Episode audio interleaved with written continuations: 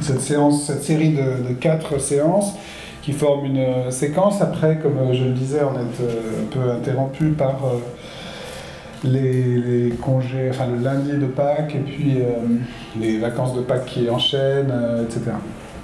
Et donc après, on vous annoncera ce qui se passe pour mai dans la fin du, semestre, si supposé que ce soit un semestre. Hein, c'est c'est un, cours qu'on vous propose assez librement et puis il y aura une journée d'études vous annoncera dès que possible. Donc comme euh, vous vous en souvenez pour ceux qui étaient là la semaine dernière, cette série de quatre séances que je vous propose forme comme une petite euh, introduction à la bioéthique, au problème de la bioéthique, à la fois entendu comme la bioéthique comme problème, et puis les problèmes euh, que la bioéthique permet de traiter ou d'affronter ou de poser. Et ce sur quoi je voudrais revenir aujourd'hui, euh, après l'introduction générale de la semaine dernière, c'est sur les deux types de problèmes euh, qui, donnent, qui constituent la bioéthique. Hein, vous vous en souvenez, j'avais bien commencé à distinguer les, deux types de problèmes qui organisent la, bioéthique et comment finalement ils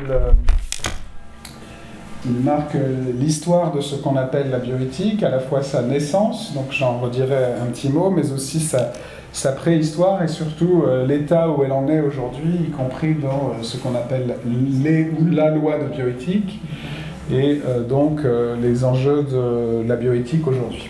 Je ne vais pas rentrer dedans des enjeux d'une manière directe aujourd'hui, même si j'en aborderai certains, mais surtout sur le cadre général et aussi une sorte d'état des lieux de, la mise en forme de la question euh, en indiquant, je ne sais plus si je l'avais dit aussi nettement euh, la semaine dernière, un peu quelque chose comme euh, finalement, je dirais,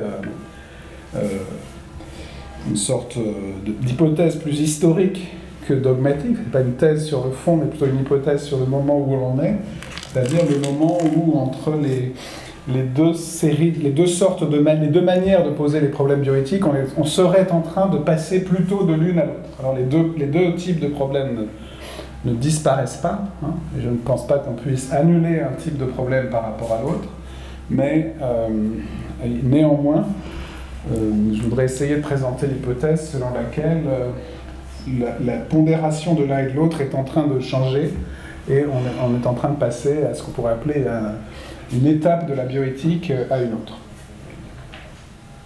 Ça n'implique d'ailleurs pas forcément telle ou telle thèse sur le fond, hein, mais simplement, c'est pas tellement une thèse sur le contenu de la bioéthique que sur la manière de poser les, problèmes de la bioéthique et la bioéthique euh, comme problème. Et donc mon propos aujourd'hui, euh, je voudrais raisonner, procéder en trois temps, euh, les deux premiers étant assez rapides, mais la dernière fois finalement nous j'avais pas eu le temps de, de faire tout ce que j'avais annoncé. Dans un premier temps, je vais résumer, revenir sur ce que j'appelle les deux types de problèmes de la bioéthique, hein, les deux contradictions qu'affronte la bioéthique. Ceux qui étaient euh, là la semaine dernière s'en souviennent certainement. Euh, je voudrais ensuite, dans un deuxième temps euh, très bref, revenir sur ce qu'on avait déjà appelé la dernière fois la préhistoire de la bioéthique, comment elle est déjà organisée par un, un certain type de problème. Et puis enfin, j'en viendrai au, à disons, euh, la conception de la bioéthique, disons, à la française et la manière dont les lois de bioéthique portent en elles des tensions entre ces deux manières de poser ces, problèmes. Et euh, je prendrai quelques exemples de catégories de bioéthique. Euh, j'ai déjà commencé la dernière fois, qui dans les deux versants de la bioéthique euh, et pourquoi aujourd'hui on, serait en train plutôt de traiter les questions euh, de la deuxième façon plutôt que de la première, même si, euh, encore une fois, les deux sont encore présentes et sont inéliminables l'une et l'autre. donc voilà. Dans un premier temps, donc, je voudrais rappeler ce que j'ai essayé de définir la semaine dernière comme étant la bioéthique ou le cadre euh, de la bioéthique. Et pourquoi il y a deux versants Je vais être très rapide, puisque je voudrais quand même entrer un peu dans le contenu euh, assez rapidement. Donc, euh, Ce que j'avais essayé de, montrer, hein, vous vous en souvenez, c'est que la bioéthique n'est pas, contrairement à ce qu'on pourrait croire, n'est pas euh, une éthique dont on disposerait par ailleurs, appliquée à des questions vitales, à des problèmes vitaux, que l'on connaîtrait par ailleurs. Euh, la bioéthique est plutôt, comme on l'avait vu, euh, est plutôt une manière de traiter les contradictions éthiques, les contradictions même entre les éthiques, vous vous en souvenez, qui sont suscitées de manière inédite par des techniques biomédicales nouvelles. Hein. Donc ça n'est pas une éthique dont on disposerait face à des problèmes que l'on connaîtrait, c'est plutôt... Euh, ça n'est pas non plus une éthique nouvelle qu'il faudrait inventer de toutes pièces, hein, même si je crois qu'il y a une invention éthique et juridique et politique dans les lois de bioéthique dans le monde, une invention euh, précaire, euh, fragile, mais en même temps assez belle, hein, assez, assez, intéressante dans sa conflictualité même. Mais il ne s'agit pas d'inventer une éthique de toute pièce, il n'y a pas une bioéthique au sens où il y aurait une éthique, euh, comme on parle de l'éthique euh, spinoziste ou de l'éthique euh, épicurienne ou de l'éthique de telle ou telle doctrine culturelle ou religieuse. La bioéthique n'est pas une doctrine, on pourrait le résumer comme ça.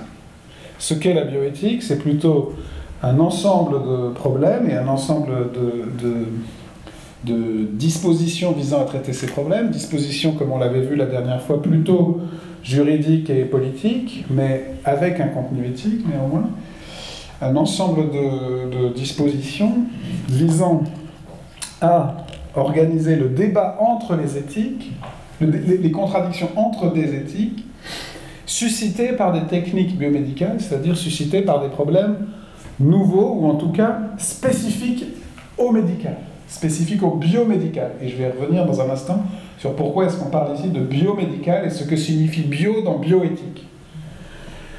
Car il y a aujourd'hui un ensemble de, termes qui se voient accoler le préfixe bio. On parle parfois de biopolitique, on parle de, certains parlent de biodroit. Il y a un recueil important sur la bioéthique qui s'intitule bio, Biodroit, biopolitique, bio, bioéthique on parle de culture bio, on parle de bio-art, on parle de... tout est bio. Et euh, au fond, est-ce que la bioéthique est bio au même sens que nos yaourts Et en un certain sens, non, bien sûr, mais il y a un point commun, j'y reviendrai. Donc, euh, mais ce point commun, et, je peux le dire tout de suite, il est très simple. Ce point commun, c'est que bio ne veut pas dire, euh, en tout cas pas seulement le vivant en général, Bio veut dire ce qui est produit par la biologie comme savoir et comme technique. Et là, évidemment, les, yaourts bio se veulent naturels, mais ils, présentent aussi une certaine euh, garantie technique de cette naturactine technique contre une autre, disons. Bioéthique, en tout cas dans bioéthique, il faut entendre, à mon avis, non pas une éthique du vivant en général, même si à un moment donné, euh, on peut parler d'éthique du vivant. Moi, j'avais été à l'initiative à l'Université de Lille d'un master d'éthique du vivant. C'était en un sens à l'époque pour généraliser la notion de bioéthique, mais justement, je crois que c'était un malentendu, que bio dans bioéthique veut plutôt dire euh, biologico-médical, c'est-à-dire le fait d'affronter non pas le vivant, mais les savoirs sur le vivant et les techniques du vivant et les effets de ces savoirs sur la vie, plutôt que c'est donc une éthique au second degré. Et donc la bioéthique n'est justement pas une éthique appliquée à la vie humaine de manière directe, mais ce que j'avais essayé de dire la semaine dernière, c'est que la bioéthique est plutôt un ensemble de, de dispositions dans des sociétés, je crois par essence, au moins minimalement démocratiques. On va voir en quoi c'est indissociable de la bioéthique. La bioéthique est peut-être le test par, excellence d'une société démocratique, hein, euh, pour euh, différentes raisons fondamentales sur lesquelles je crois qu'il faut revenir. Et, euh, et dans une société totalitaire, il n'y a pas besoin de bioéthique, à mon avis, pour plein de raisons. Euh, mais euh, le bio, la bioéthique n'est donc pas une éthique appliquée à la vie de manière simple, mais plutôt un ensemble de dispositions qui visent à organiser les débats et bien souvent les contradictions éthiques entre des éthiques sur des questions nouvelles suscitées par le biomédical, par des techniques biomédicales ou par la médecine en tant que telle et en général. Donc le biomédical, il faut vraiment entendre médical. Et c'est là-dessus que je voudrais insister plus encore que la semaine dernière euh, ce soir. Donc, voilà, c'est une question de définition. Je pense que je vais, le but, c'est d'essayer de montrer en quoi cette définition, on a toujours le droit de faire des définitions, correspond plus ou moins aux, faits. Alors, pour montrer en quoi elle correspond aux faits, c'est là qu'il faut rappeler, j'ai commencé à le dire la dernière fois, qu'il y a au fond deux types de contradictions suscitées, de contradictions éthiques suscitées par les techniques biomédicales. Et ces deux types de contradictions majeures, pardon, sont inéliminables, notamment dans un contexte démocratique, dans une société démocratique. Et euh, la question, c'est comment les traiter. Et l'hypothèse que je voudrais vous soumettre, c'est que, et c'est ça qu'on n'a pas eu le temps d'approfondir la semaine dernière, donc c'est vers ça que je vais aller aujourd'hui, euh, c'est la... Finalement, on oublie parfois l'importance de la deuxième sorte de contradiction, alors que c'est elle qui permet peut-être de traiter la première, et que c'est elle qui est peut-être le cœur euh, de la bioéthique. Pour résumer, je dirais que la première sorte de contradictions sont des contradictions qu'on pourrait dire doctrinales, justement, ou culturelles, entre des éthiques définies comme des systèmes de représentation de la vie humaine. Vous vous souvenez, je me répète un peu par rapport à la semaine dernière, mais je crois que c'est important d'avoir bien le, cadre en tête. Des contradictions entre des représentations de la vie humaine et de son sens et de sa valeur normative. Donc c'est en fonction d'une éthique comme ça que souvent nous faisons nos choix pratiques devant des décisions vitales. Mais par, exemple, nous décidons de faire ceci ou cela, de nous marier ou pas, en fonction de ce que nous pensons du sens de la vie. Est-ce que c'est important de se marier? Est-ce que c'est important de faire ceci ou cela bon. D'avoir des enfants, de les élever de telle ou telle façon. Euh, euh, ce sont des doctrines qui orientent des choix, et c'est ça une éthique, c'est une manière dont on appelle éthique, hein, je le rappelle pour la dernière fois, euh, comme la dernière fois, et pour la dernière fois aussi, mais j'appellerais éthique un ensemble de, principes auxquels on se rattache pour justifier un choix dans une action libre, dans une action qui permet un choix. C'est ça le, problème d'éthique, c'est au nom de quoi faire A plutôt que B. Au nom de quoi euh, tuer ou ne pas tuer, euh, mentir ou dire la vérité, rechercher le plaisir ou la justice, etc.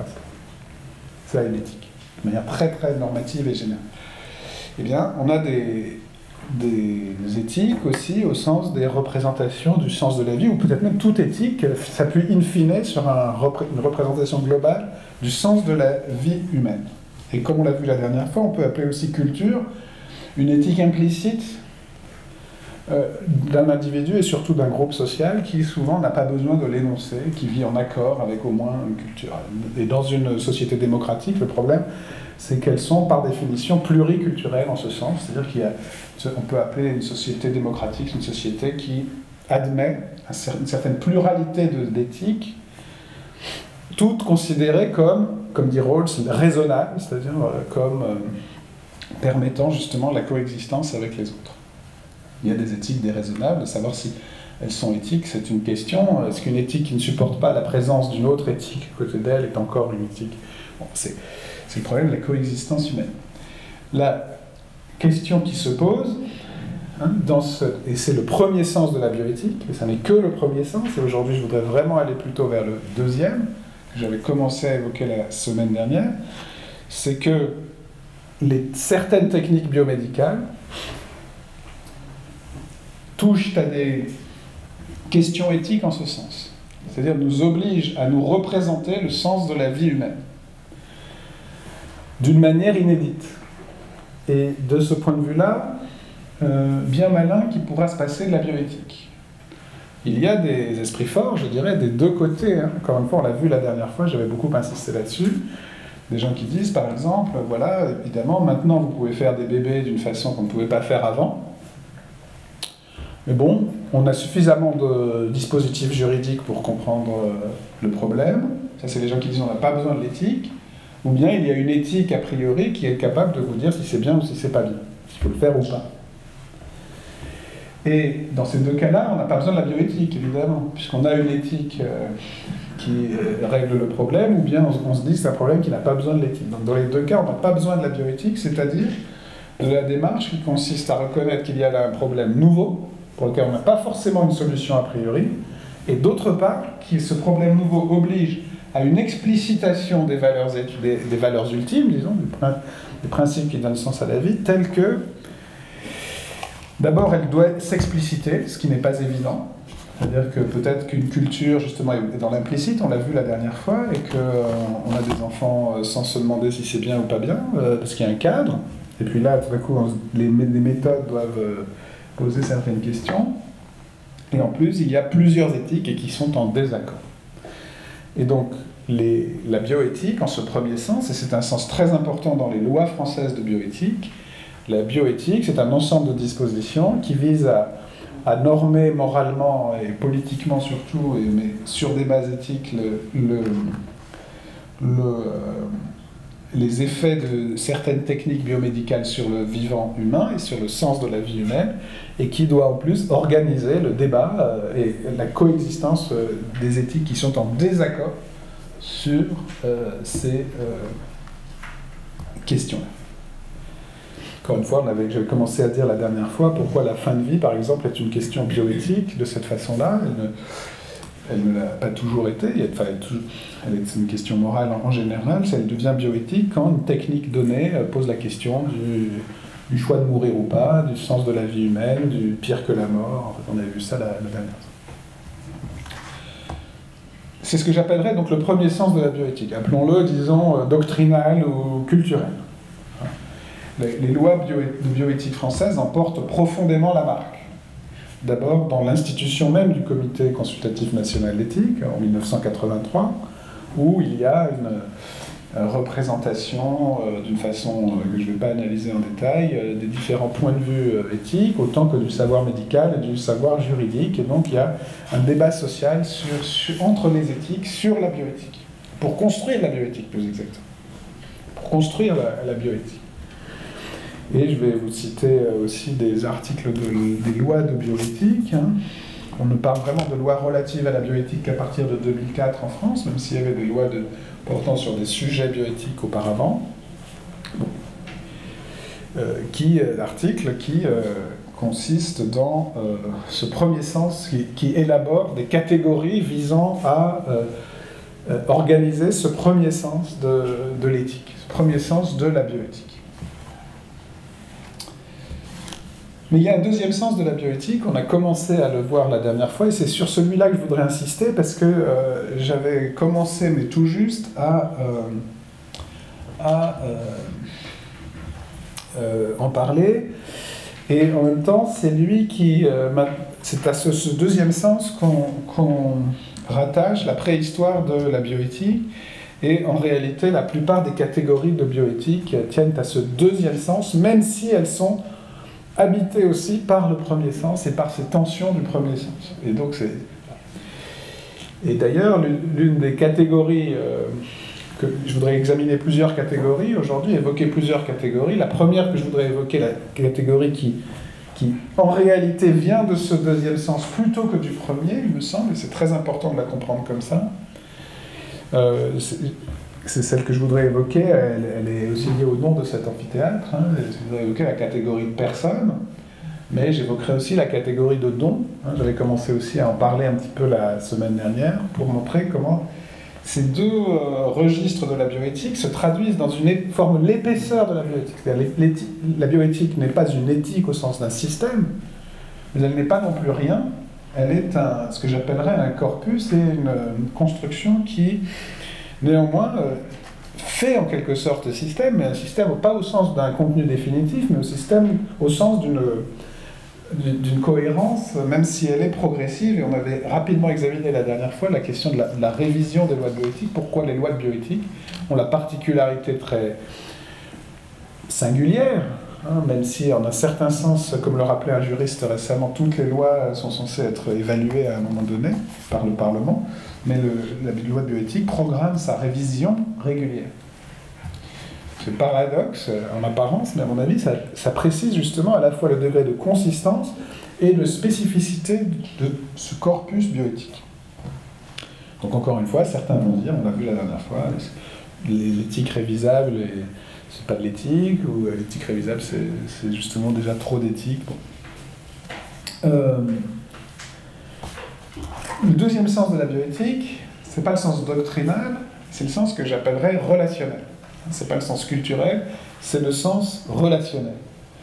C'est-à-dire que les techniques biomédicales et la médecine déjà en général, la médecine n'est pas seulement un, savoir, euh, euh, un savoir, hein, c'est aussi une pratique, et une pratique qui est d'emblée inscrite dans des relations humaines, mais qui peut aussi les transformer, et qui peut aussi susciter des contradictions dans les relations humaines. Et c'est là que je voudrais insister pour comprendre comment, vous avez cité la dernière fois le, texte de Gilbert Autois qui disait finalement euh, le sens de la bioéthique c'est resserrer sur l'éthique médicale, et il y a une préhistoire de la bioéthique dans l'éthique médicale.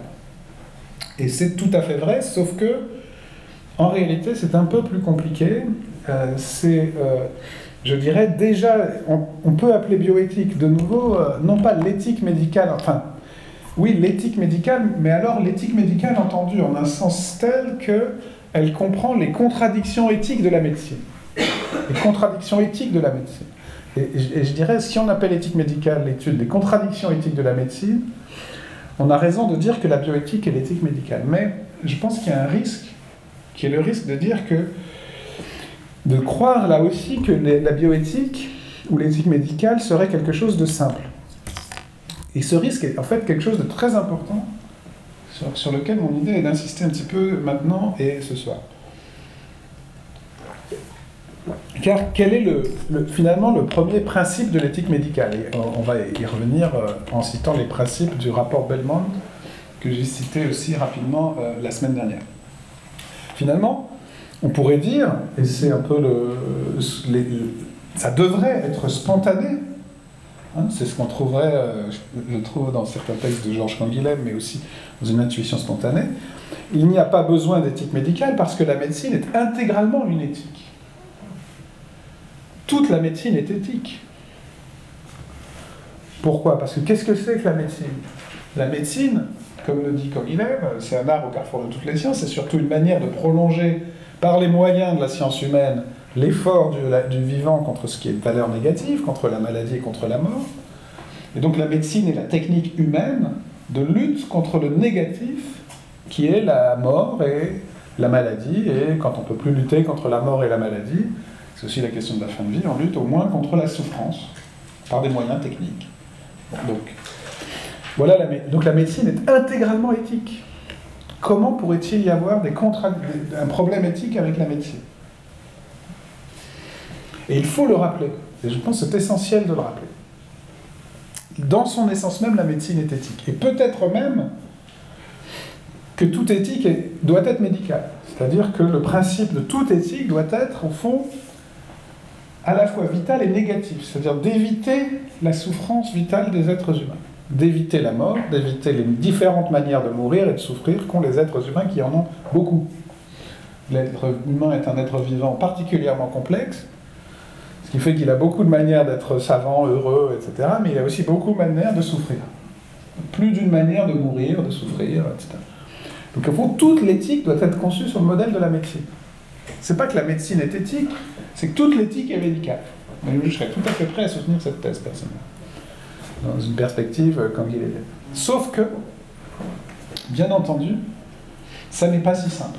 Et que, en réalité, depuis le début, depuis le début de la médecine, la médecine a compris qu'elle est traversée par une contradiction éthique. Et que les techniques biomédicales vont encore transformer. Et il faut bien parler de contradiction là aussi. C'est ça qui me paraît essentiel. C'est-à-dire, si vous ne parlez pas de contradiction, vous êtes forcément simpliste. Parce que vous allez tomber forcément du côté des gens qui vont d'un extrême à l'autre. Il y a des gens qui disent la médecine est intégralement éthique, c'est ce que je viens de dire, et je le pense en un sens, hein, mais je vais mettre un peu de contradiction là-dedans. Mais quand on, se dit mince, la médecine c'est aussi parfois des choses pas bien, ah ben non, la médecine est intégralement violence, ou intégralement barbare, intégralement euh, domination, euh, violence, etc. Donc euh, vous allez avoir des critiques de la médecine au nom de l'éthique et alors on oscille entre les gens qui disent la médecine est intégralement éthique ou bien la médecine ne l'est jamais et pas du tout. Et il faut mettre de l'éthique dans la médecine comme si on l'introduisait de l'extérieur, comme si on disait il faut compléter la médecine par l'amour, par exemple, ou par la justice, comme s'il n'y avait pas d'amour ou de justice dans la médecine. Ce qui est faux, bien entendu, puisque le but de la médecine, c'est de soigner. Et que, euh, finalement, donc, où est le problème? Eh bien, le problème, c'est qu'il y a des contradictions dans la médecine. Il y a des contradictions qui sont le cœur de l'éthique médicale et qui sont produites par ce que la médecine produit de spécifique, qui sont des techniques et des fonctions qui sont euh, en réalité des médiations sur le chemin de, du soin ou, de, de, la bienveillance. Des médiations sur le chemin du soin ou de la bienveillance. Et que donc, il faut relever les contradictions possibles de l'éthique et de l'éthique médicale, de la médecine, et construire précisément l'éthique médicale, qui est une réponse aux contradictions de la médecine. Or, de quoi s'aperçoit-on C'est ça que j'ai pas eu le temps de, de voir la dernière fois, et c'est là-dessus que je voudrais insister aujourd'hui. Ce dont on s'aperçoit, c'est que les contradictions éthiques de la médecine sont relationnelles. Les contradictions éthiques de la médecine sont relationnelles. C'est-à-dire que la médecine se heurte à des contradictions qui ne sont pas directement, même si ça les rejoint, entre le bien et le mal, pourrait-on dire, mais qui sont plutôt entre du positif et du négatif dans les relations à leur, euh, dans les relations humaines, c'est dans leur relation à leur objet qui est un sujet, qui est un être humain. Hein, et qui est aussi un être humain dont on découvre par les abus même de la médecine qu'il est aussi un être moral, et notamment dans des sociétés démocratiques, de nouveau, un être libre et égal en droit aux médecins, et même un être, dont on va le voir, un être qui est une personne qu'il faut respecter comme tel et qui a notamment des droits sur son corps. C'est un point fondamental sur lequel je vais revenir dans un instant. Et qui a des droits aussi sur sa santé.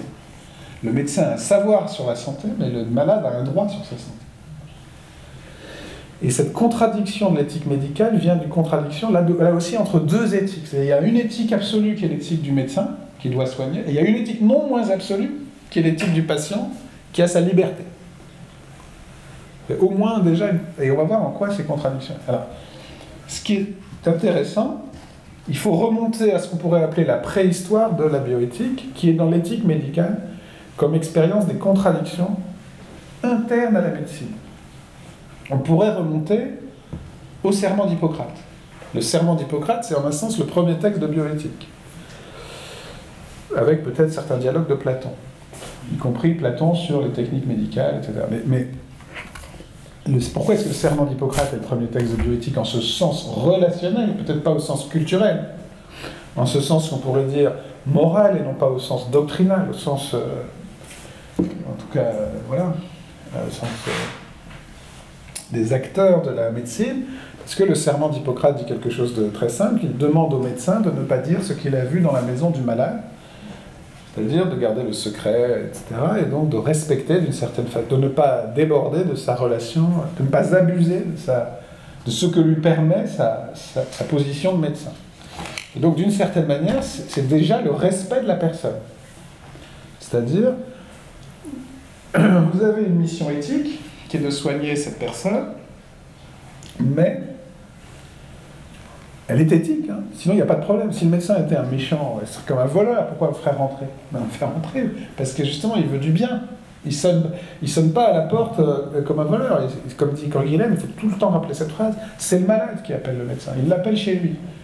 Mais ça ne veut pas dire qu'il a tous les droits, il n'a même pas celui, dit Hippocrate, et ça n'a l'air de rien, de raconter ce qu'il a vu dans la maison.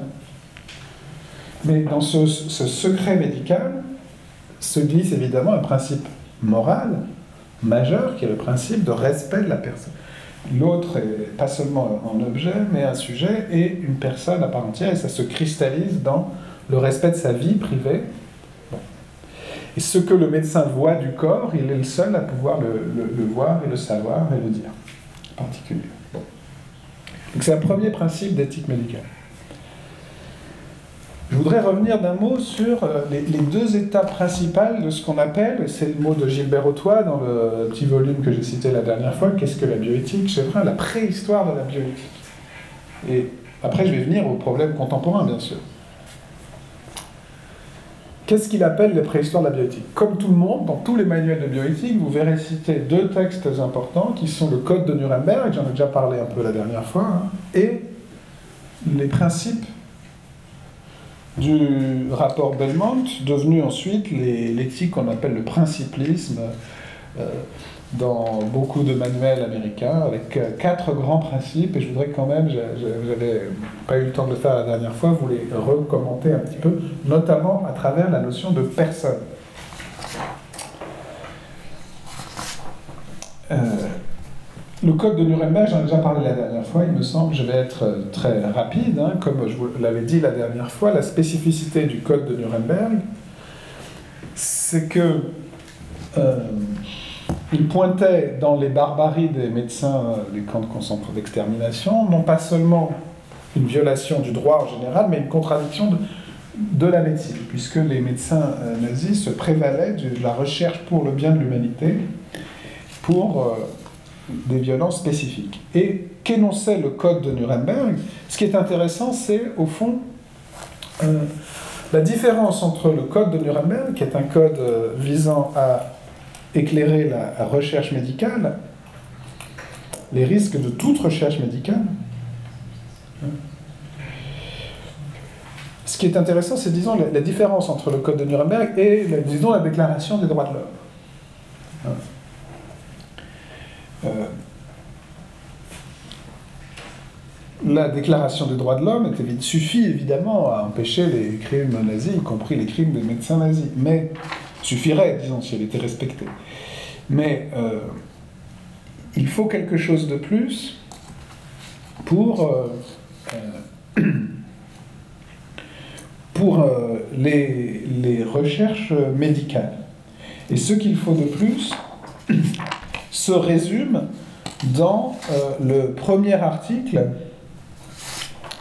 du Code de Nuremberg de 1947. je vais vous le citer, je crois que c'est ce qu'il y a de plus simple à ce stade. Je n'ai pas eu le temps la, dernière fois. Donc, Code de Nuremberg est, célèbre pour ce premier principe. Premier article, il en comprend 10. Hein. et euh, évidemment, ensuite, il va être formalisé par les théoriciens qui arrivent toujours euh, après la bataille. Donc, c'est propre de la philosophie, c'est bien connu, mais euh, on ne peut pas lui reprocher. Hein. Bataille, on ne peut pas toujours les prévoir. Bon. L'article 1 dit la chose suivante. Le consentement volontaire alors, donc le code de Nuremberg du, justement du consentement éclairé comme préalable absolu à la conduite de la recherche mettant en jeu des sujets humains. Le consentement volontaire du sujet humain est absolument essentiel. C'est donc le jugement du tribunal de Nuremberg en 1947. Cela veut dire que la personne intéressée, la doit jouir de capacités légales totales pour consentir, qu'elle doit être laissée libre de décider sans intervention de quelque élément de fraude, de force, de fraude, de contrainte, de supercherie, de duperie ou d'autres formes de contrainte ou de coercition. Il faut aussi qu'elle soit suffisamment renseignée et connaisse ce qui va devenir le consentement éclairé, hein, et connaisse toute la portée de l'expérience pratiquée sur elle afin d'être capable de mesurer l'effet de sa décision. Notez bien ce terme. Et enfin, il y a une troisième phrase. Avant que le sujet expérimental accepte, il faut donc le renseigner exactement sur la nature, la durée et le but de l'expérience, ainsi que sur les méthodes et moyens employés, les dangers et les risques encourus, et les conséquences pour sa santé ou sa personne qui peuvent résulter de sa participation à cette expérience. Donc quel est le, point important? Après, il y a beaucoup d'autres, euh, choses, évidemment. L'expérience ne doit pas être tentée que si, être tentée que si on cherche du bien, je vais y revenir, etc. Le point important, c'est que ce qui émerge dans ce texte, ça n'est pas seulement le respect des droits de l'homme comme principe général, c'est le respect de la personne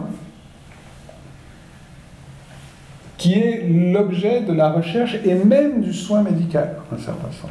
Et ce qui va se généraliser, c'est le consentement de la personne, non seulement à une recherche médicale qui passe par elle, sans s'appliquer à elle, mais même à aux soins qui la, qui la visent elle-même. Hein c'est ça qui est aussi très, qui va être un cap nouveau. Les médecins nazis ne cherchaient pas à soigner la personne qu'ils torturaient, mais ils cherchaient néanmoins le bien de l'humanité, mais sans. La deuxième étape de la bioéthique relationnelle, ça va être quand on demande le consentement de la personne, non seulement pour ce qui passe par elle en vue de faire du bien aux autres, mais même, même dans les traitements qui visent son propre bien à elle. C'est-à-dire sur les soins qui lui sont, qui sont pour son bien. Donc, de quoi s'agit-il ici? Comme dans le serment d'Hippocrate, ce dont il s'agit, c'est de la manière dont les, techniques médicales font surgir un problème relationnel inédit qui est, au nom du bien de la médecine, qui est de, faire entrer en contradiction le bien de la médecine incarné par l'intention du médecin, par le savoir et l'intention du médecin, et non pas tant le bien de la personne, que la conception du bien de la personne que la personne a elle-même, c'est-à-dire sa liberté, ou ce que les principes Belmont vont dénommer, et ils vont faire un geste de nomination qui va là aussi être, est encore aujourd'hui au cœur du débat, y compris social et politique, vont dénommer son autonomie. Avec un terme qui, est, qui est quand même analysé philosophiquement dans les principes du Code Belmont, qui n'est pas encore dans... Euh, qui n'est pas dans le code de Nuremberg. Le code de Nuremberg parle de consentement. Et en revanche, le, euh, principe Belmont de 1978 parle d'autonomie. Euh, je vais vous citer tout de suite la première phrase du rapport Belmont. Du, du, premier principe du rapport Belmont, principe qui s'intitule Respect de la personne. Respect de la personne. Le respect de la personne, dit le rapport Belmont, regroupe au moins deux convictions éthiques. Premièrement, les personnes doivent être traitées comme des agents autonomes. Deuxièmement, les personnes avec une autonomie diminuée ont droit à une protection. Premièrement, les personnes doivent être traitées comme des agents autonomes. Deuxièmement, les personnes avec une autonomie diminuée ont droit à une protection. Donc, euh, qu'est-ce que cela signifie? Cela signifie que, au fond, euh, le principe de l'éthique médicale, c'est une tension entre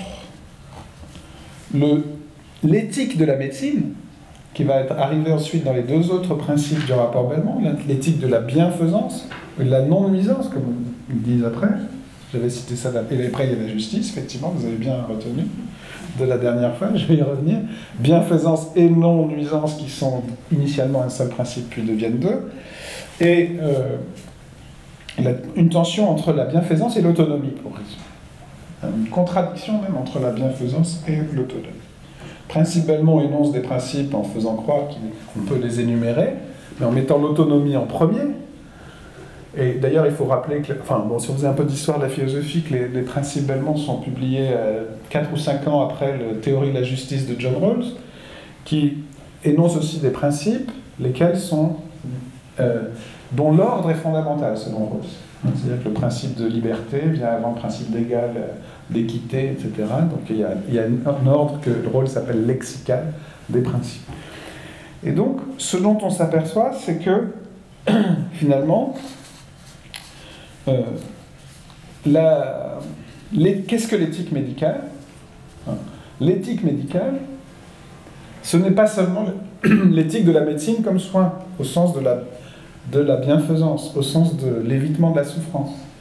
L'éthique médicale est depuis le début de la médecine, et en passant par l'épreuve extrême des camps d'extermination et de l'usage totalitaire de la médecine, et ensuite au niveau de la recherche médicale dans son ensemble, c'est ça que voulait réguler le rapport Belmont, l'éthique médicale est le traitement des contradictions relationnelles de la médecine.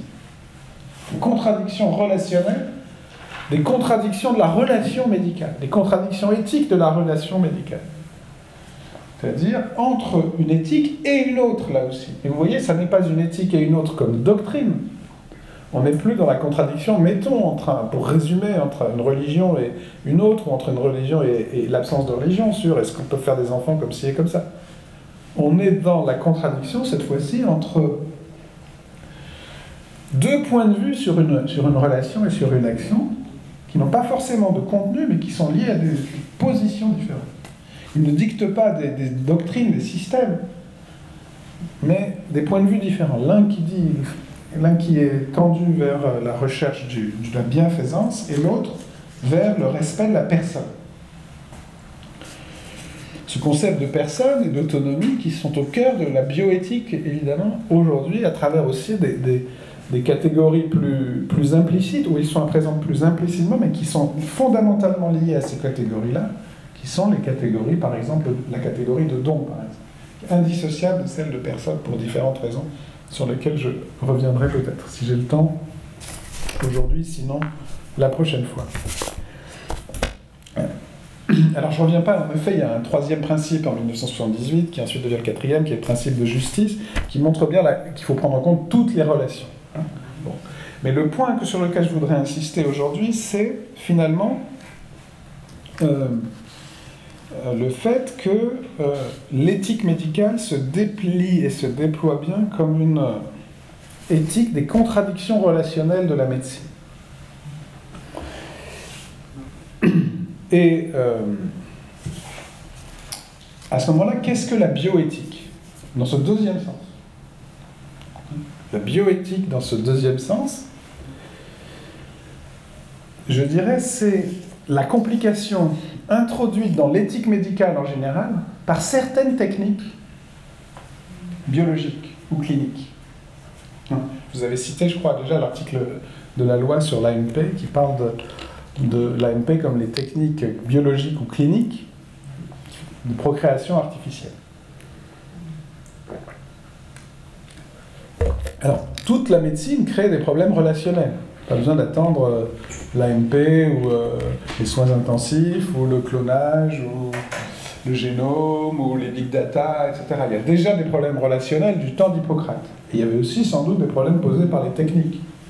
Hein. Est-ce qu'on a le droit de faire ceci ou cela?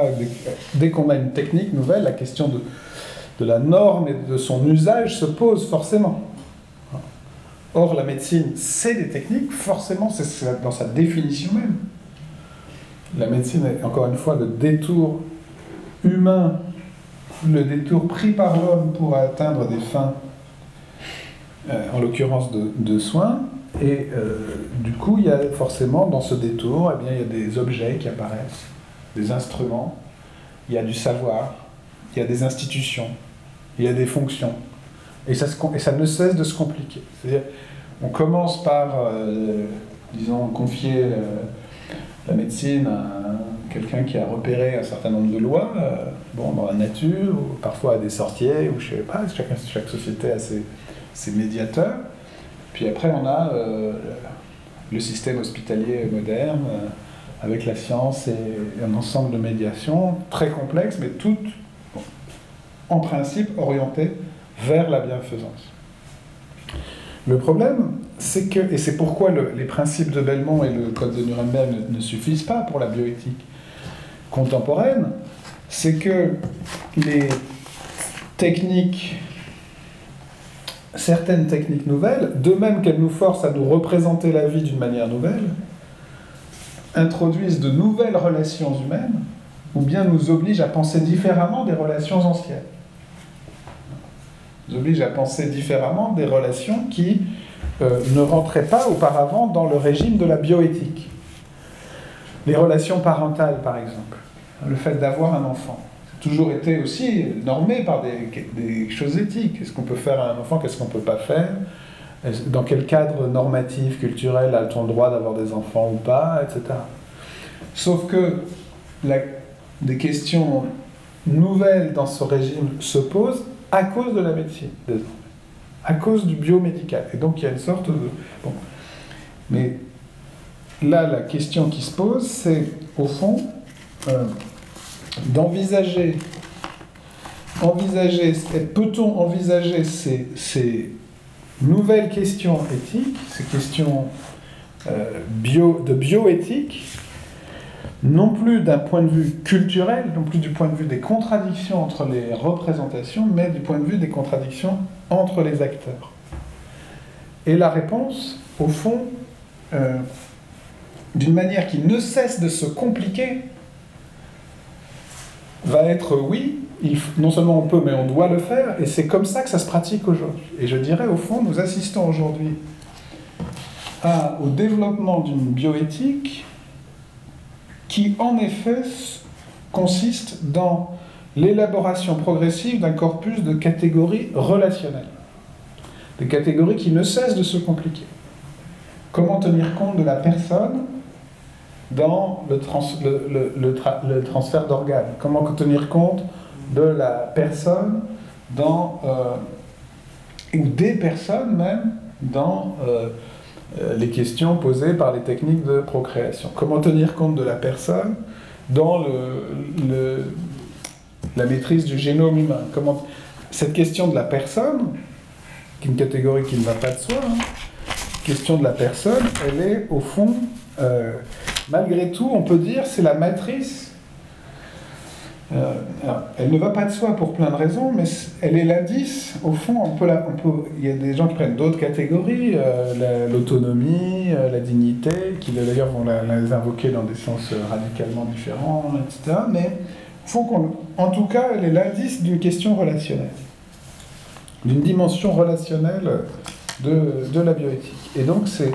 cette question de la. C'est ce que je voudrais essayer de montrer maintenant après avoir retraversé rapidement cette, cette, cette, hypothèse des deux angles et puis cette, préhistoire de, la bioéthique relationnelle, c'est, au fond, je voudrais essayer d'analyser rapidement, disons, le, le, euh, la construction de cette bioéthique euh, relationnelle,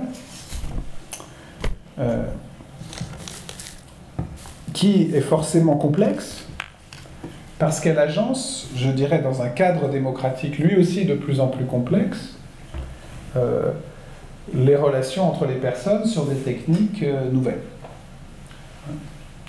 Pourquoi, alors, il y a peut-être un mot que je dois rappeler, pourquoi est-ce que dans ce deuxième science de la bioéthique aussi, le cadre démocratique est fondamental? Même s'il ne résout pas les problèmes, mais il est un cadre. Je ne pense pas qu'il puisse résoudre les problèmes, parce qu'il est un cadre où apparaissent des contradictions. Et il est aussi un cadre qui doit réguler les contradictions. C'est important de voir en quoi le, cadre politique, et sans le cadre politique, on ne comprend même pas pourquoi il y a de la bioéthique, et en un sens, pourquoi l'enjeu de la bioéthique, c'est aussi de, tester et de préserver le, cadre politique sans lequel, euh, du côté culturel, on voit bien. Disons, c'est le problème de la, coexistence des doctrines, c'est le problème de la tolérance, c'est le problème de... Pourquoi dans le cadre relationnel? Eh bien, dans le cadre relationnel, on s'aperçoit évidemment que le principe fondamental de la démocratie est en jeu. C'est-à-dire il s'agit en gros de la liberté et de l'égalité. Non plus de la tolérance au sens où, même si la tolérance renvoie finalement à la liberté et à l'égalité, c'est-à-dire les deux, les, deux, les deux font cercle en quelque sorte, je vais y revenir. Mais il y a un principe de liberté et d'égalité, mais qui là aussi ne cesse de se compliquer. Par exemple, vous dites qu'il faut respecter la personne. Mais là, je multiplie les acteurs. Donc il faut respecter la personne. Par exemple, dans la procréation assistée, il faut respecter en un sens la personne du demandeur, qui va se réclamer de la liberté, parfois de l'égalité, pas seulement de la souffrance, sinon il serait seulement un patient. Et c'est pourquoi la demande sociétale et la demande médicale sont sont pas forcément. Voilà, c'est la distinction du médical et du sociétal est une manière de trancher relationnellement les questions de contradiction éthique. Et on dit, par exemple, on va dire telle technique, on va la réserver à un usage médical. Et, et on va pas l'ouvrir à un usage sociétal. Ce, que ce qui peut se comprendre, c'est une manière, c'est justement une manière de trancher la contradiction, d'aider en tout cas à penser déjà la contradiction on dit il y a une contradiction, on va... Le médical, ça veut dire on, s'occupe de la bienfaisance, et puis même si au nom de l'autonomie, euh, quelqu'un dit je veux par exemple un enfant pour cette raison-là, on dit ben non, on a tranché en faveur du médical. Et vouloir un enfant ne suffit pas à l'obtenir. Par contre, si, vous, si on s'aperçoit que c'est un problème uniquement médical qui vous empêche d'avoir un enfant, on, le médical et le sociétal, c'est c'est une manière de trancher le conflit entre les éthiques. Mais vous voyez bien que ça ne règle pas tout. Loin de là. Hein. Euh, par exemple, il y a une technique biomédicale d'assistance à la procréation qui est réclamée pour des raisons médicales et qui est interdite en France. C'est la GPA. On parle souvent de la GPA pour des raisons sociétales, c'est-à-dire par exemple un couple homosexuel euh, qui voudrait, ou même une femme seule qui voudrait un enfant par la GPA, mais les, revendications les plus compliquées viennent de gens qui sont des couples hétérosexuels qui ont un problème médical, au même titre que, que les autres, entre guillemets. Par exemple, une femme qui n'a pas d'utérus, et elle veut passer par une autre femme. Donc, euh, si, si c'est interdit, et le dernier avis du comité d'éthique recommandait aussi que ça reste interdit, c'est donc bien que la distinction médicale sociétale ne suffit pas non plus à tout régler, déjà dans le sens même du médical, sans même parler de demande sociétale. Et ce qu'on appelle sociétal, en fait, c'est au nom de la liberté et l'égalité. Mais vous voyez bien que liberté et égalité, ça complique aussi le propre. C'est une dimension, et l'autonomie, par exemple, c'est une dimension qui peut introduire des, tensions, et c'est l'exemple que je viens de prendre en, fait partie, dès qu'il y a un grand nombre d'acteurs. Faut tenir compte, et en démocratie. La question de la démocratie, c'est, au fond, comment articuler les droits des uns et des autres. On n'est plus seulement dans une contradiction entre la bienveillance et l'autonomie, mais dans une contradiction entre les autonomies donc les demandeurs, mais aussi euh, le, droit, le droit des uns et des unes, le droit de l'enfant, l'intérêt de l'enfant qui est confié aussi à une protection particulière, puisque vous voyez bien aussi que c'est dans le principe même aussi, les personnes qui n'ont pas d'autonomie doivent être protégées. Et donc d'une certaine manière, la notion d'intérêt de l'enfant, qui est une notion très, très complexe, c'est aussi une notion qu'on peut invoquer contre ceux qui en ont la représentation en temps normal qui sont les parents, on peut dire, mais aussi, bon, cet enfant, certains soutiennent que c'est un, un, point de vue démocratique aussi, en un certain sens, que l'enfant n'a pas, pas les capacités d'exercer son autonomie, donc on l'a remplacé par la défense de son intérêt. Qui est, qui est la personne qui peut représenter l'intérêt de l'enfant? C'est compliqué. Je n'ai pas l'intention de dire ici exactement. Il pas de mon but n'est pas ici de proposer des solutions aux problèmes, mais plutôt de comprendre leur leur complexité, pourquoi ils sont inévitablement complexes? Et mon but est plutôt de comprendre comment le cadre que décrit toujours les deux extrêmes, que les deux extrêmes ont toujours critiqué, encore une fois, en disant que c'est un cadre trop fort ou pas assez fort, ce cadre des lois bioéthiques est en réalité une construction euh, euh, toujours partielle, toujours euh, fragile, mais en même temps face à des contradictions inévitables qui sont, potentiellement dangereuses, mais qui surgissent aussi positivement de la démocratie. C'est-à-dire, encore une fois, la démocratie fait surgir des problèmes et c'est son rôle. C'est pas de les régler, mais c'est aussi. Dans un État où on ne reconnaît pas les droits des femmes ou des enfants ou des malades, il n'y a aucun problème. Plus on reconnaît de, droits, plus on a de problèmes. Et c'est très bien. Donc, le, reconnaître des droits ne, résout pas les problèmes, puisque ça en crée, et que d'une certaine façon, il faut les réguler et le rôle de la loi, hein, c'est de comprendre où s'arrête la liberté que l'on reconnaît dans, les relations avec la liberté des autres. Donc c'est évidemment euh, euh, la question de la liberté et de l'égalité n'est pas une baguette magique. C'est plutôt une baguette de sourcil à problème. Ça fait surgir des problèmes. Donc il faut mettre en, conciliation cette fois des différents droits. Et donc la démocratie fait que euh, les contradictions éthiques d'ordre relationnel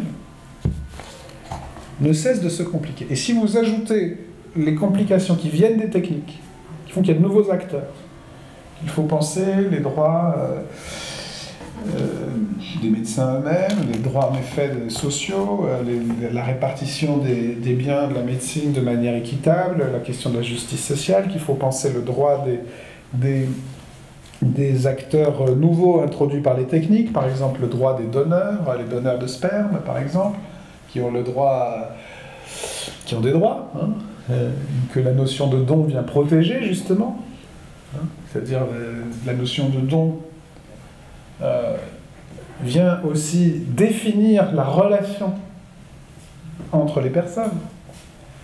Et très souvent, je le dis tout de suite parce que je vais arriver à la notion de don tout à l'heure comme étant un des piliers de la bioéthique, non seulement en France mais partout, mais particulièrement en France.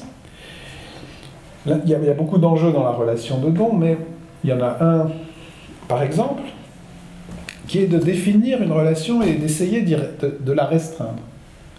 Donc on dit par exemple le donneur, parce qu'on dit son rôle est uniquement de donner.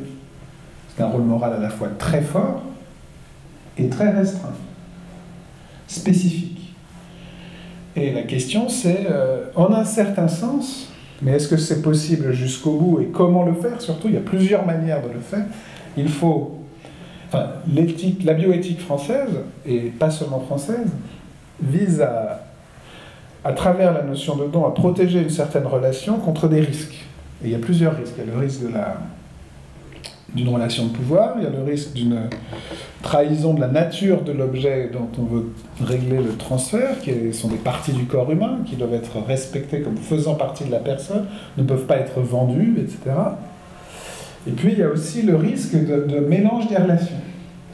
Donc on dit par exemple, euh, tout ce qu'a fait le donneur, c'est donner, et même si c'est des gamètes en l'occurrence, qui, qui, peuvent créer au moins imaginairement un lien de filiation ou d'origine, imaginairement parce que la filiation est un rapport juridique, qui peuvent créer un lien de, qui crée objectivement un lien génétique, eh bien, il faut préserver la, notion de don, et là, a, eu la fonction, a la fonction aussi de préserver l'étanchéité des relations, de dire c'est du don, c'est du don, et ça n'est pas de la parenté. C'est un donneur, mais ça n'est pas un père. C'est un donneur, un géniteur, mais pas un père.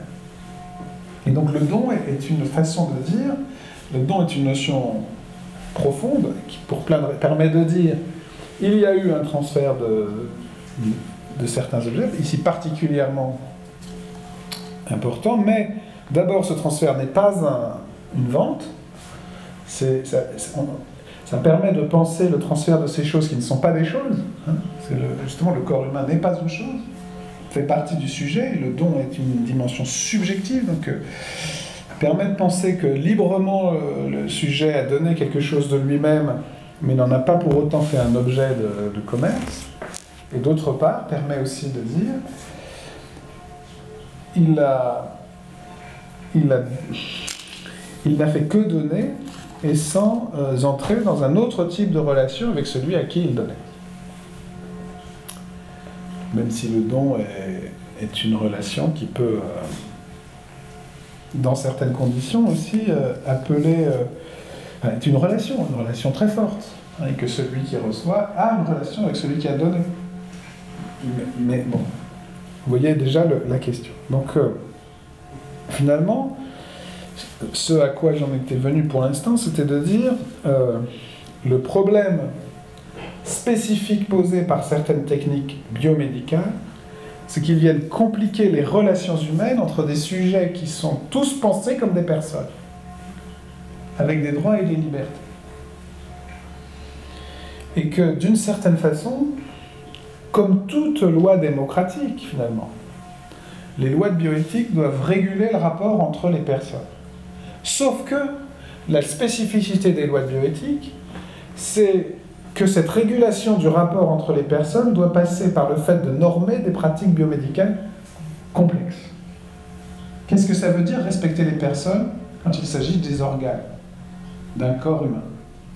C'est ici que intervient la loi de 1994, par exemple, hein, dont je crois que j'avais cité déjà un extrait la, semaine dernière, qui est, la, qui est partie aussi de la préhistoire de la bioéthique, puisque en 1994, on ne parle pas de loi de bioéthique. Hein. En 1994, il y a trois lois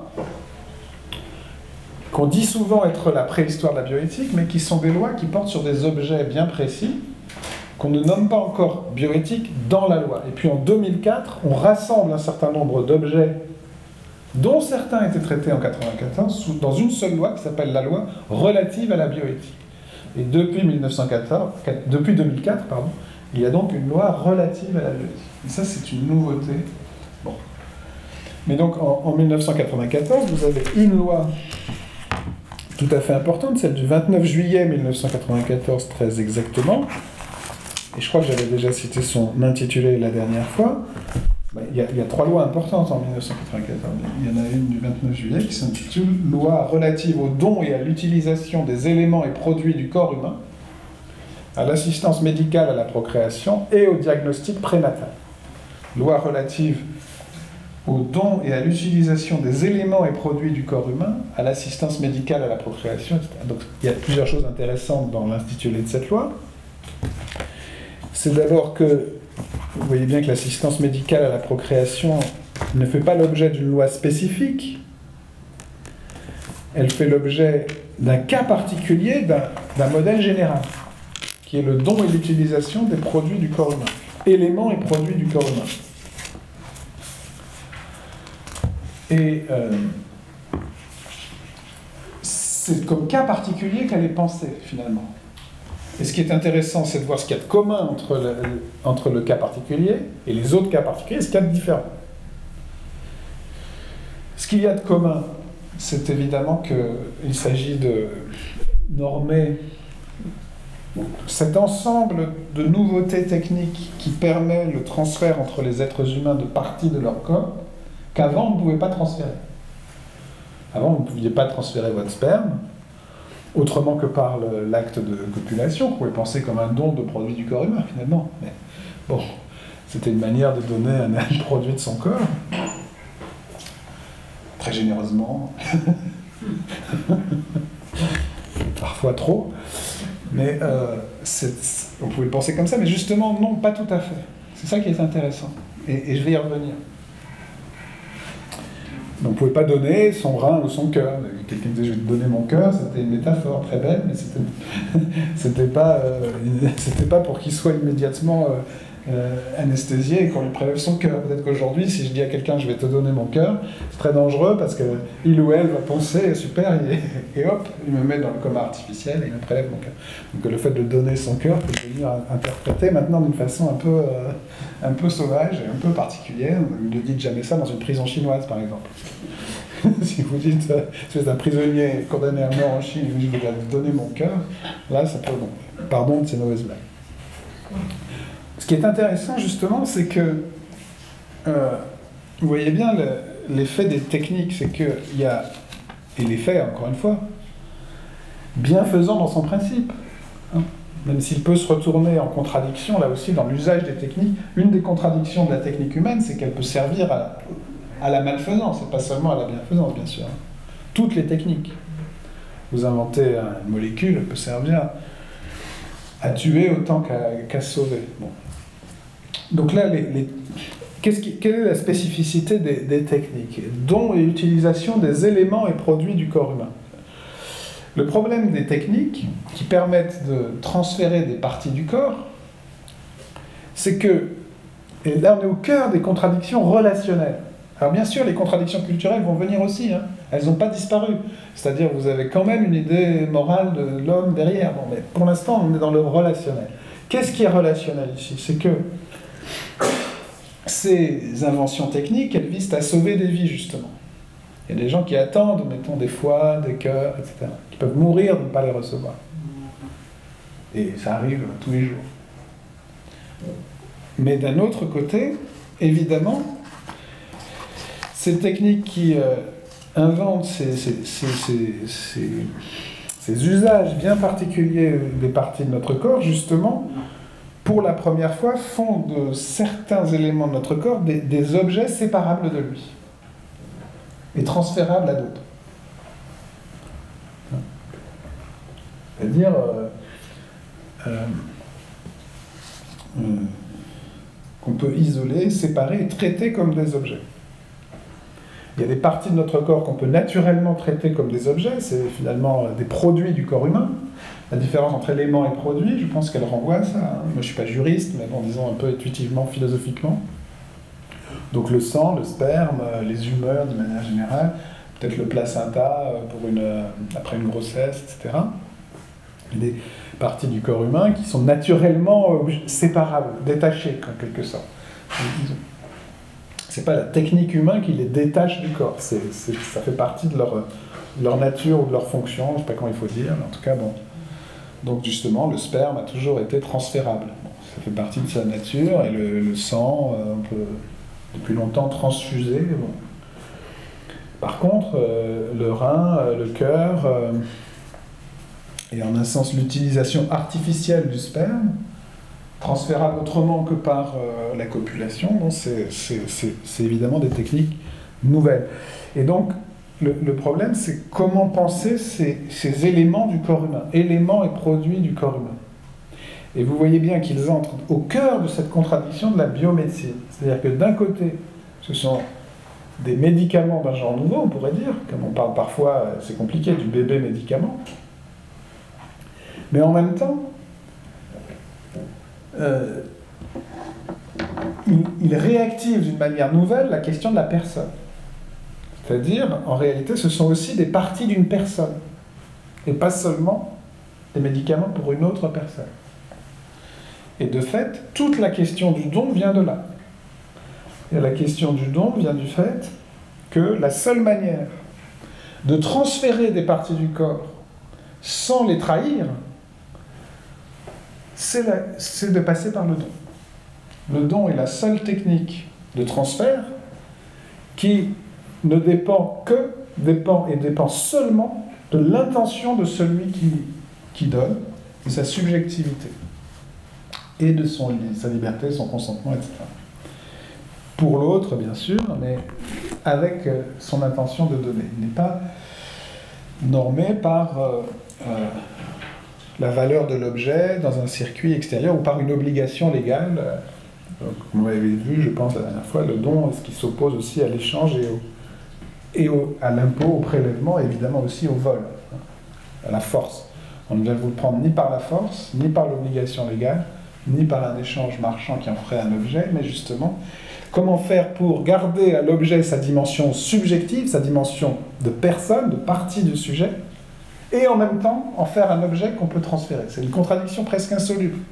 On veut que ce soit un objet parce qu'on veut le transférer, et en même temps on veut que ce soit une partie du sujet parce que ça n'est pas un objet comme les autres. Il faut que ce soit transférable et en même temps subjectif. Eh bien, seule la notion de don peut faire ça. Philosophie. Seule la notion de don peut faire ça, parce que c'est déjà le cas des quasi-objets du don. Quand je donne un bouquet de fleurs au lieu de, le vendre, le bouquet de fleurs devient, est rattaché à mon intention de le donner à quelqu'un. Il est, quelque sorte, pris dans une relation morale. Et non pas dans une dimension qui l'objective comme, euh, comme chose. Or, le droit français, reprenant et même forçant encore certains aspects du droit romain, dit que le corps humain n'est pas une chose, c'est-à-dire un, un objet de commerce. Donc la notion de don, vous voyez bien, c'est un outil théorique et juridique très compliqué qui qui permet ici une résolution d'un, je dirais presque technique, dans une technique humaine très, très importante qui est le droit, autant que l'éthique, vient résoudre une contradiction éthique d'ordre relationnel très profonde. Alors ensuite, dans le don lui-même, vous retrouverez la première notion de la bioéthique, c'est-à-dire vous retrouverez de la bioéthique doctrinale. En particulier, est-ce qu'il faut interpréter le don comme un, comme un geste purement, euh, je dirais, altruiste en un sens euh, médical, ou bien un geste euh, d'amour pur, de dévouement, de sacrifice Est-ce qu'il faut penser le don dans une relation d'échange, malgré tout, avec un contre-don, comme disent certains, en, se trompant souvent sur la lecture d'un texte majeur qui est celui de Marcel Mauss et René Hubert, L'essai sur le don Bon je ne vais pas rentrer peut-être dans tout ça. Ce que je voudrais juste dire, c'est que sur la question de la personne, comme sur la question du don, comme sur toutes les catégories relationnelles, il y a encore des, doctrines culturelles, bien sûr. Il peut y avoir une guerre des doctrines. Qu'est-ce que c'est qu'une personne? Moi, ce qui m'intéresse ici, c'est moins la. il y a toujours la, des querelles de, de doctrine. Il faut toujours un cadre démocratique pour permettre la coexistence des doctrines et des cultures. Mais le problème ici, c'est bien plutôt la construction progressive des catégories relationnelles. il y a une chose très intéressante, par exemple, c'est que le don, le don est en réalité, euh, il y a plusieurs, il y a, des multiples paradoxes du don. Je vais vous en citer deux qui sont fondamentaux. C'est que le don, le don est défini par le sujet, c'est-à-dire pas par deux autres choses. Il n'est pas défini par son objet. Pourquoi d'ailleurs tout peut être un objet de don, presque. Je peux donner mon temps, je peux donner ma vie. Très que je peux même donner la vie. Ou la mort. Et le don n'est pas défini par ces objets, mais le don n'est pas non plus... et, se, se, veut être une relation directe de sujet à sujet. Vous voyez bon, ça paraît simple. Le don, qu'est-ce que c'est? C'est une relation de sujet à sujet qui peut passer par tous les objets, et même par aucun objet. Par exemple, donner l'amour. Donner de l'amour, c'est donner du temps, c'est donner de l'attention, c'est pas donner des objets en apparence, etc. Et c'est même, on définit souvent l'amour dans l'histoire de la philosophie, y compris chez Bergson ou Simone Veil au XXe siècle, mais c'est déjà le cas chez Saint-Augustin ou d'autres. On définit l'amour comme le fait de donner ce qu'on n'a pas, donner, donner non pas une propriété, mais donner une partie de son être, et une partie euh, même de ce qui nous dépasse dans notre être, et ce qui permet de créer l'être d'autrui. Et de fait, souvent les psychanalystes même décrivent l'amour maternel comme une manière de, créer l'autre par, des paroles. Donc là, je donne de l'être à autrui. Donc le don est une catégorie presque magique en apparence, qui n'a pas d'objet et pas de, société autour. C'est un face-à-face magique. Eh bien non. En un certain sens, oui, peut-être, il y a cette dimension subjective du don, mais d'un autre côté, il y a aussi un rapport à l'objet et un rapport à la société. Donc le don n'est pas le même selon les objets. Et justement, c'est pas pareil de donner par exemple des gamètes, du sang ou un bouquet de fleurs. Donc il faut penser aussi le don selon les objets. Et, troisièmement, il y a, comme le montrent beaucoup de philosophes du don, même si on peut avoir la tentation d'absolutiser le don moral, et même dans la dimension religieuse, de la charité par exemple, il y a aussi un cadre institutionnel du don. Et c'est pourquoi, au fond, le don en France est aussi une pratique sociale, avec même ces choses très bizarres qui sont des campagnes d'incitation au don ça semble quasiment contradictoire avec le don, puisque le don doit être libre et consenti. Mais de fait, on ne peut pas vous forcer à donner, mais on, peut vous inciter, et parfois on le doit, parce que le problème de ces dons-là, c'est qu'ils sont libres et en même temps ils répondent à des besoins urgents. Et il faut, il y a des gens qui meurent aussi. Donc il faut, il faut donner son sang. Et quand on vous dit il faut donner son sang, c'est parce qu'on on est dans la contradiction relationnelle. On, vous dit d'un côté vous êtes libre, de l'autre côté c'est urgent. Côté, et c'est toute la question du bénévolat, de la charité.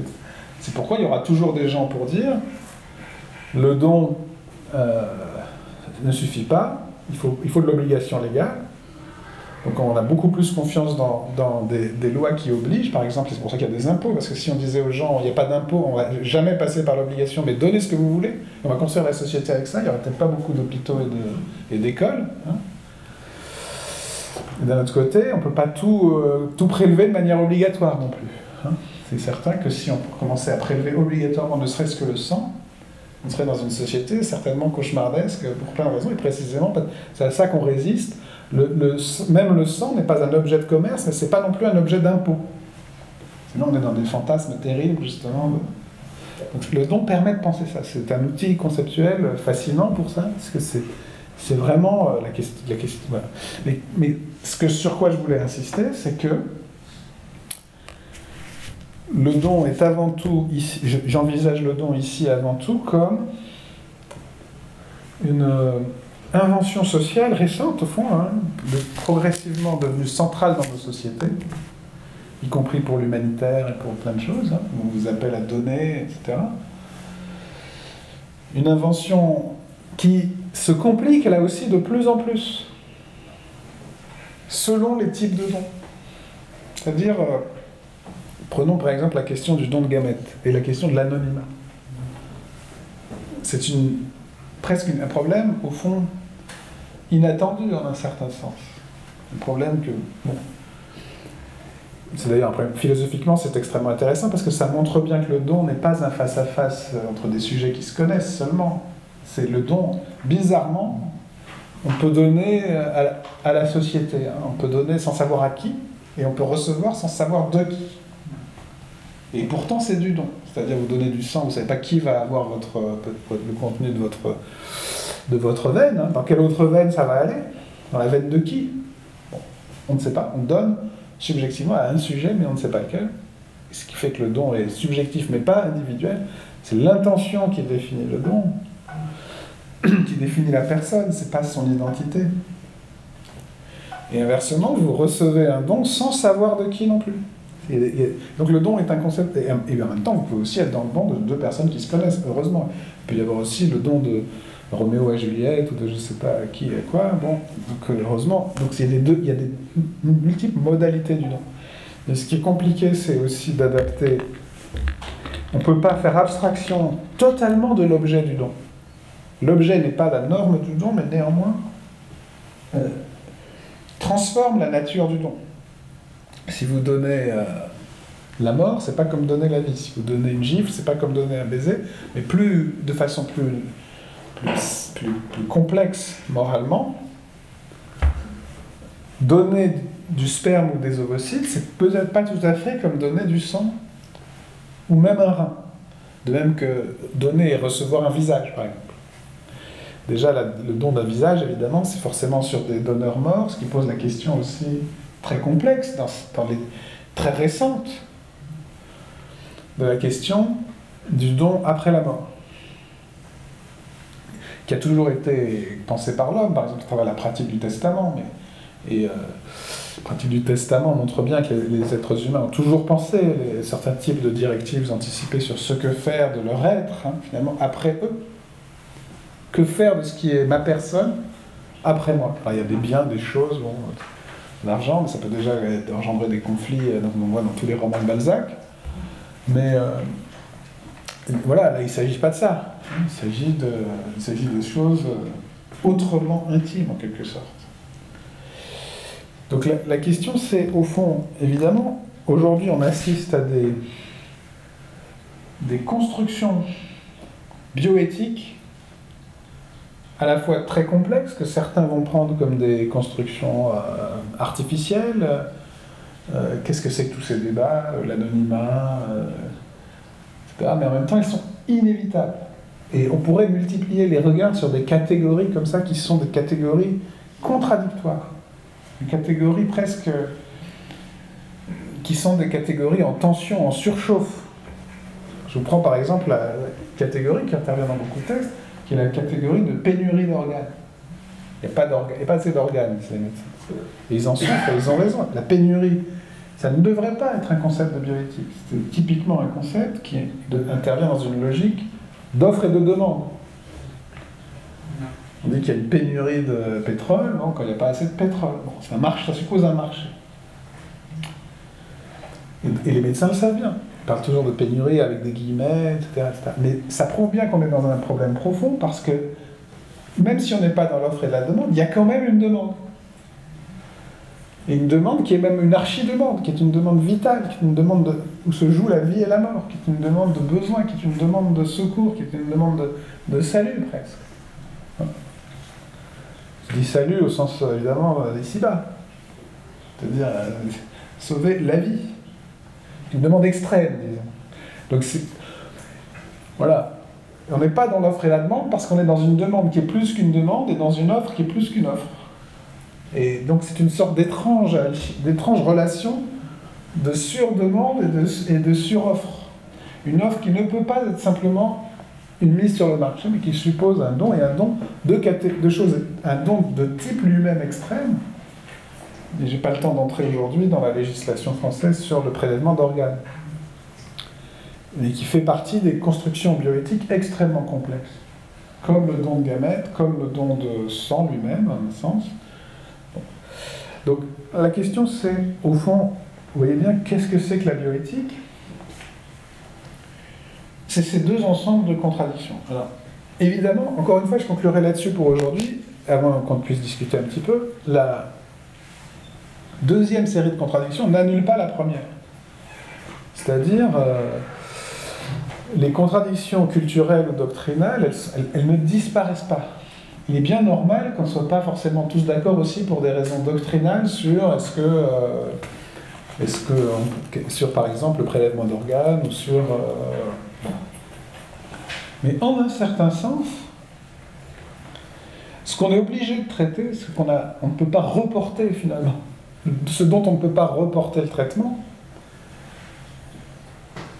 c'est d'abord les contradictions relationnelles, hein, qui sont des contradictions euh, qui, ont aussi, parce qu'elles sont médicales, et il ne faut pas oublier le médical, qui ont une forme aussi d'urgence.